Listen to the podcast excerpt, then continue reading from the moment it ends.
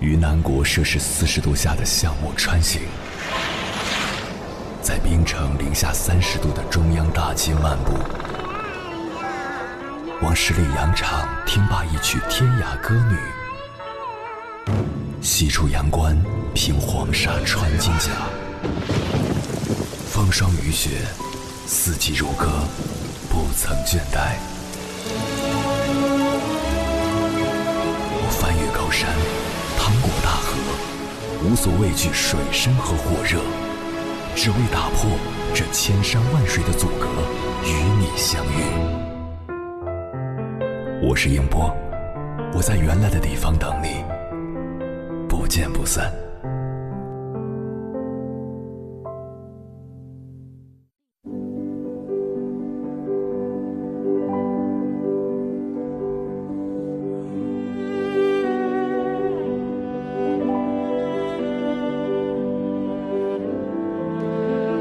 前几天偶然看了一篇九八五高端相亲局的文章，我着实被震撼了一把。没想到现在相亲的要求已经如此之高。那篇文章介绍了某高端相亲平台里一些男女的现状，以及他们奇奇怪怪的择偶标准。今年很流行一个词“内卷”，可以说九八五相亲局也是内卷的一种方式。该平台要求挂牌嘉宾的学历必须是清北复交，名校是进入线下相亲局的入场券。男女嘉宾都有着比普通人略高的颜值、三五个兴趣爱好以及光鲜的履历。看了一圈后，我有点迷茫：相亲相的到底是什么？以前大家听的比较多的可能是房子、车子。偶尔提及学历，只是遮遮掩掩的要求一下本科。如果说房车还勉强能和生活质量挂钩的话，那学历跟爱情有什么关系呢？一个人的学历不够好，并不代表他就不优秀。在我看来，爱情不应该设立标准和准入门槛，低学历的人未必会在爱情里落于下风。在这个什么都可以看大数据精准匹配的时代，爱情依然是不能被大数据化的，并非你们有着相似的学历背景、相似的人生就一定会相爱。高晓松在《奇葩说》里讲到，数控驱动的爱情其实早在上千年前就有了，让红娘打听双方情况，交换生辰八字。三书六礼结婚，这些就是数据，但结果是这个方式被扔进了历史的垃圾堆。他还提到了一个观点：爱情到底是什么？是两个匹配度本来只有百分之四十的人一起努力，慢慢磨合到百分之五十，再到百分之八十。可是突然来了一个人，匹配度是百分之百，那你们的未来是什么呢？很可能是匹配度在下降，然后绝望到看不到未来。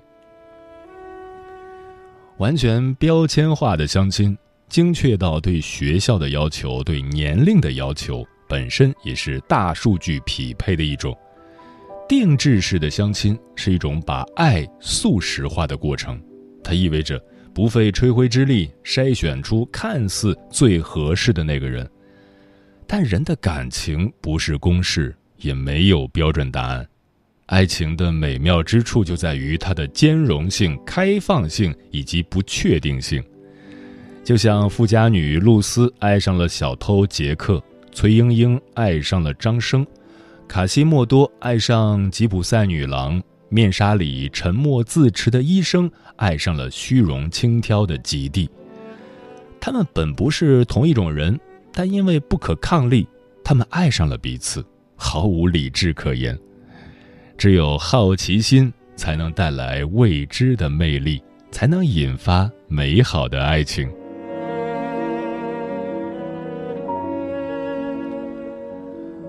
凌晨时分，思念跨越千山万水，你的爱和梦想都可以在我这里安放。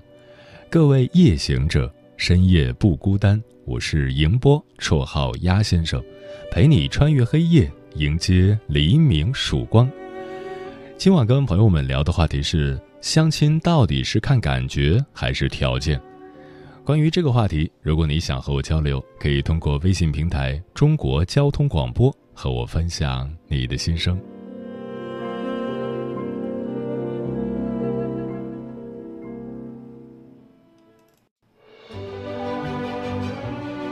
越过山丘，谁在等候？跨过河流，你已走了很久。我想，你应该一直在等候，怀着同样的心事。保持最初的温柔，等候我的不远万里，在今夜与你邂逅。中央人民广播电台交通广播，千山万水只为你，夜上浓妆，月色正好。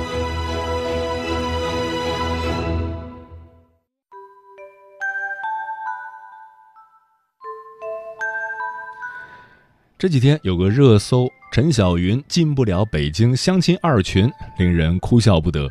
在一档综艺录制中，陈小云和江映蓉两位女明星误入相亲角，被守株待兔的大爷大妈们围攻了。阿姨张口一句：“我看你们俩挺出众的”，把两位女明星夸得飘飘然。没想到下一句就来了个急转弯：“你们北京有户口吗？”小陈、小江措手不及，老实回答：“没有。”那北京有住房吗？不知道是不是出于低调，两人对视犹豫了下，表示都没房。你俩哪儿的人？你们介意找什么样的？尽管小陈、小江嘻嘻哈哈没当回事儿，阿姨的问题还是简单直接。有位想给小陈和自己儿子撮合的大爷说到儿子是搞传媒的，小陈说我们也是。大爷说那巧了，在一起肯定有共同语言。俩姑娘笑得更欢了，大爷大妈们一脸认真的搞业务牵红线，小陈小江一边礼貌乖巧的回答问题，一边哈哈哈个不停。大约心里是在想：嗨，大爷大妈您别想多，咱可不是素人，就是误打误撞体验一下生活。直到又一个阿姨及时赶来，结结实实的给他俩上了一课：什么学历？京沪有吗？京房有吗？致命三连问之后，阿姨邀请他们入群，拿起手机划了。五群是国外的，一群、二群、三群、四群，你进不了二群，二群全是硕士、博士、海外留学的。阿姨再三强调，你进不了。被学历嫌弃、没资格进群的小陈、小江露出尴尬的笑。此时的俩人拥有和观众同款的问号：相亲群的门槛都这么高了吗？还有女明星都进不了的群，一边是相貌出众、经济独立、光鲜照人的女明星，一边是没房没户口、学历不过硬、进不了高端群的小陈、小江。果然，你眼中的自己和大妈眼中的你，隔着的不仅是代沟，还有一道高端相亲的鸿沟。接下来，千山万水只为你，跟朋友们分享的文章名字叫《中国式相亲》。你其实一直搞错了门当户对的真实含义。作者：Angela。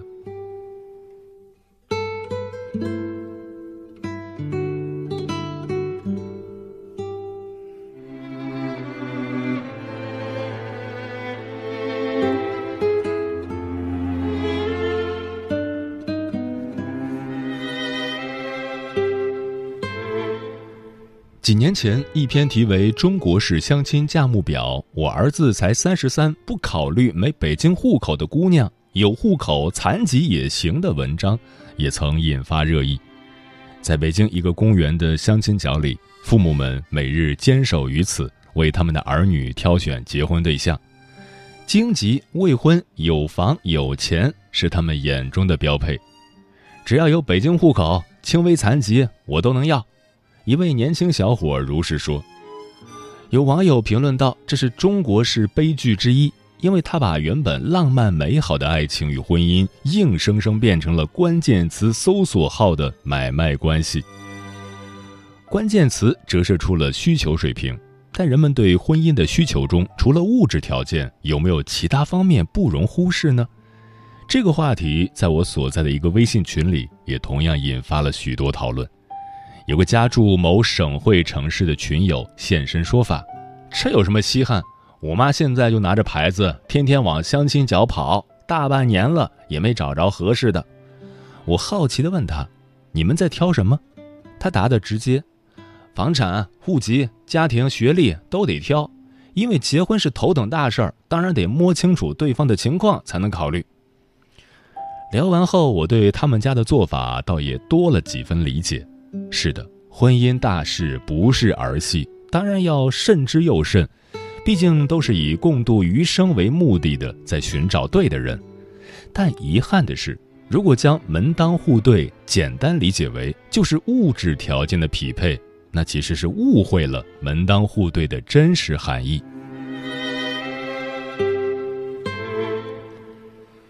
杨绛先生对于“门当户对”这个词语的含义，说过一段很诚恳的话，最应该代表现代人的心声。他说。对于时代，我是落伍者，没有什么良言贡献给现代婚姻，只是在物质至上的潮流下，想提醒年轻的朋友，男女结合最最重要的是感情，是两情相悦，门当户对及其他并不重要。深以为然，婚姻中的两个人能不能携手到老，决定因素绝不仅限于户口、房产、出身这些硬条件。门当户对中那些看不见摸不着、无法拿既定标准衡量的软件，才是最重要的铁律。门当户对铁律之一：三观一致。朋友小美属于早婚一族，大学一毕业就结了婚，丈夫是父母帮她物色的，是常人眼中的顶配，家世好，有教养，有房有车，工作也体面。而来自同一城市的小美，父母都是公务员，从小养尊处优，但他们的婚姻只维持了一年多就散了伙。小美受不了丈夫的直男癌脾气，结婚前她就跟小美暗示，希望婚后小美以家庭为重，过居家小日子。当时小美理解为这个男人很顾家，靠得住，但没成想。他婚后立刻敦促小美怀孕生子，还要辞掉工作，在家相夫教子。那一年，小美才二十三岁，正值青春年华的小美，虽然接受父母安排早早结婚成家，但她的心中自己的事业蓝图才刚开始描绘，她还有很多丰富多彩的人生规划有待完成。她不抗拒早点生小孩，但她却抗拒自己的未来因为结婚生子而被迫改写。她的公婆也坚定地站在丈夫的一边，僵持了一年多，这段曾经被看好的婚姻不欢而散。门当户对应该是三观一致，而不是单纯物质条件和家世背景的匹配。一个人的人生观、价值观和世界观，生根于原生家庭，成型于生活阅历，很难改变。三观相似，对一些基本事物的看法和判断一致，冲突自然少，两个人和谐相处的几率才会高。若三观大相径庭，你改变不了我，我也包容不了你，这样的婚姻只剩下对彼此的消耗。再好的门当户对条件也挽救不了。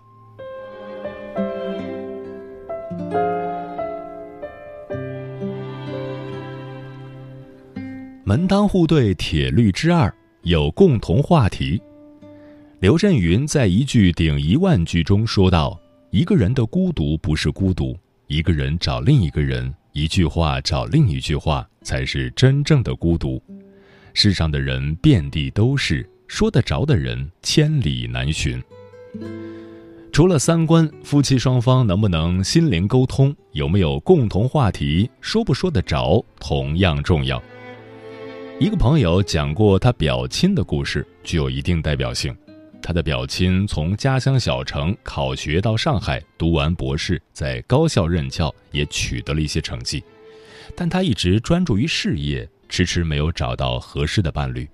他的家人很着急，于是帮他寻找合适人选。最后一位同样在上海打拼的同乡姑娘进入了家人的视线。姑娘虽然只读完职高，但很能干，从街头推销传单开始，一个人奋斗开了一家美容院，还凭自己的力量在上海买了房，有了落脚之地。论经济条件，两个人旗鼓相当；论家庭背景，也有颇多相似之处。于是，他们走到了一起，结婚生子，过上了按部就班的生活。但现在，这位表亲过得并不快乐。他经常抱怨和妻子两个人无话可说，他的生意话题他参与不进去，而他的教学科研他也听得似懂非懂。刚开始两个人还能吵吵嘴，后来只剩下了沉默。生完孩子不久，两人就开始分房睡，屈指可数的夫妻生活早已变成了例行公事。这样的婚姻真的应景了那句话：“搭伴儿过日子。”这样的日子貌合神离，在将就和妥协中得过且过，因为物质上的匹配比不过心灵上的契合。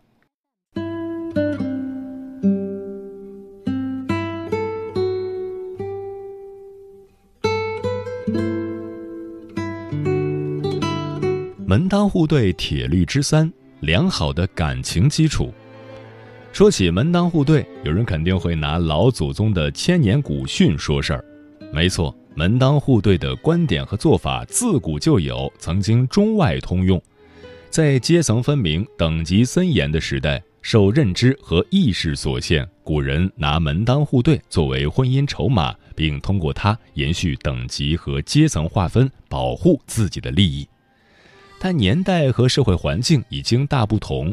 古人的那一套标准并不一定适用于今天。在新加坡工作时，有一天，一位印度同事突然说：“我要回去结婚了。”我们说恭喜时，他却流露出几分无奈。其实没什么惊喜的，我看了他的照片，长得比我还结实。原来他和未婚妻是绝对的父母包办婚姻，连面都没见过。这种形式在印度一些地区至今盛行。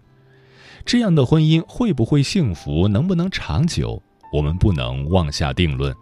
但没有任何感情基础的两个人，在婚姻中，在锅碗瓢盆的细碎生活里所经历的磨合与摸索，比别人多得多，则是不难想象的。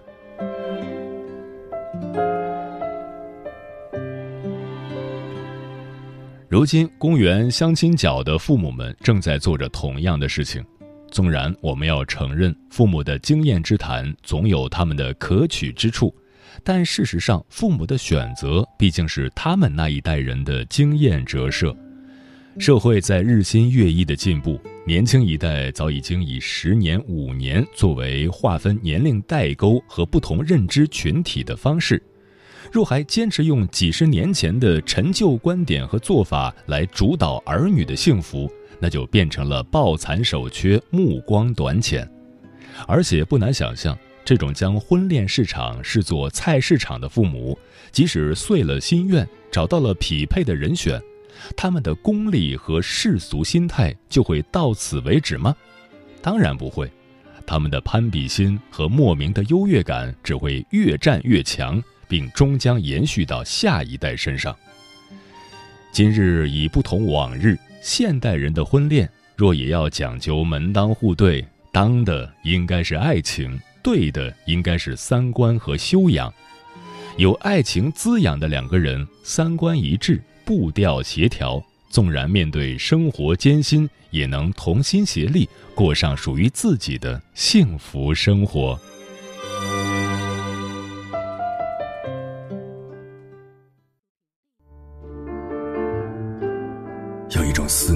叫望穿秋水，有一种记忆叫刻骨铭心，有一种遥远叫天涯海角，有一种路程叫万水千山。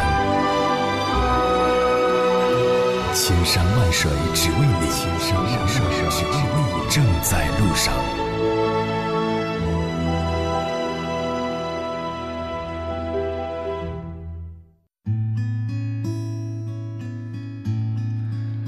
谢此刻依然守候在电波那头的你，这里是正在陪伴你的千山万水只为你，我是迎波，绰号鸭先生。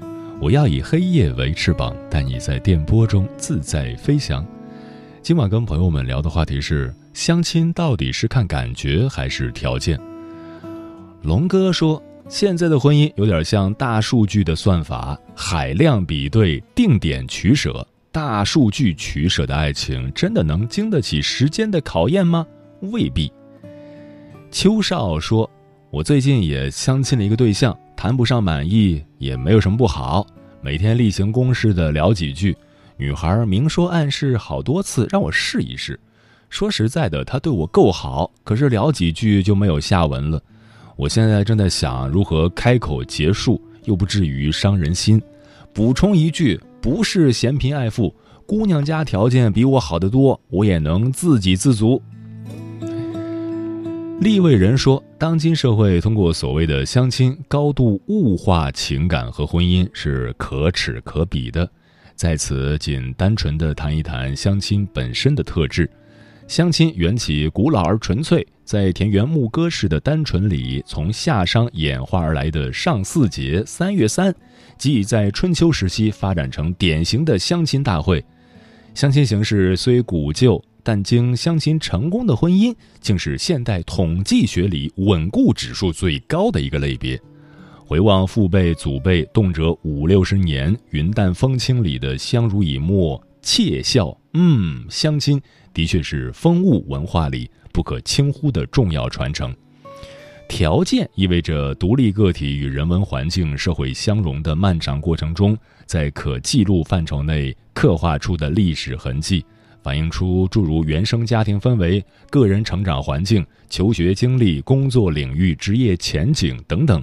与建立家庭的安全感至关重要的讯息，感觉则与双方直觉锐度、个人品味、心灵养学、感情经历、性格好恶，甚至潜意识引导下的莫名眼缘有关。同时，心理学所示男性视觉、女性听觉偏好引导的生物学特性上的美丽吸引，也是初见时不可小觑的影响因素。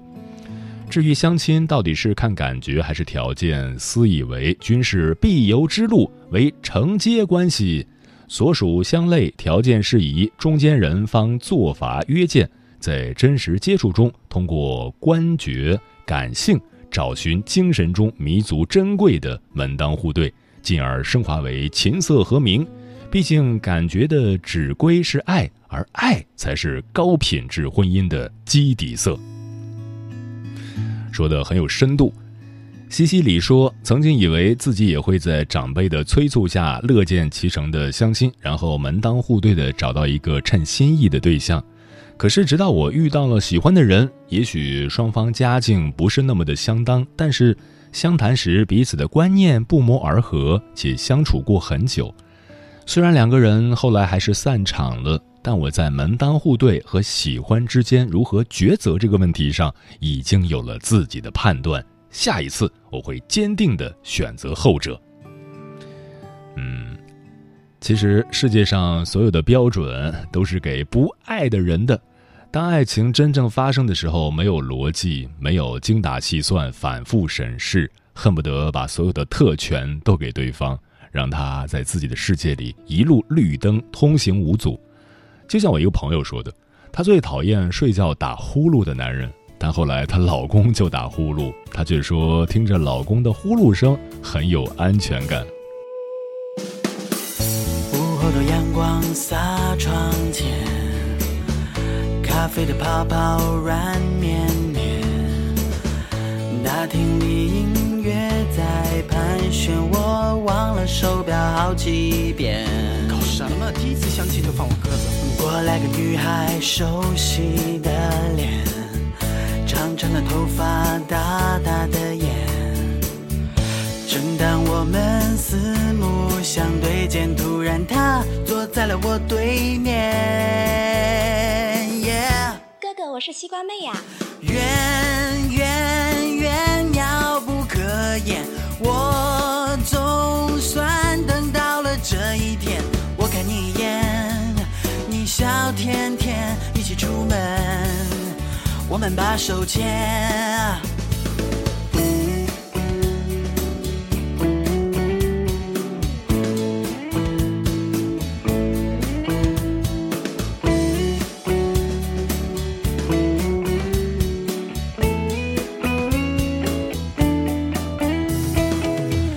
我的脑袋就像通了电，童年的往事正相逢。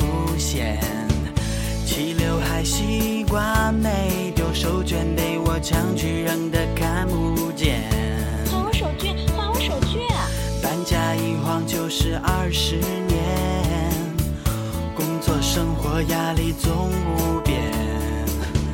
理想和我相聚是在远丘比特，反正和我无缘。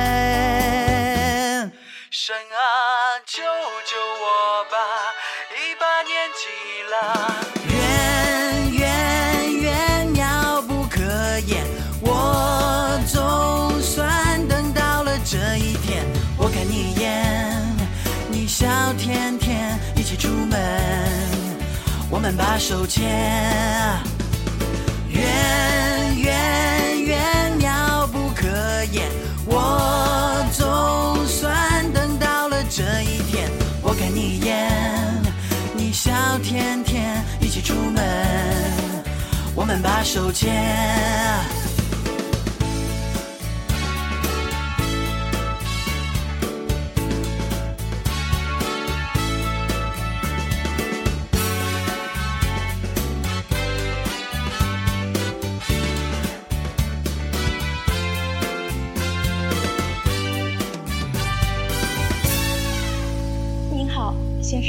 您还没有买单。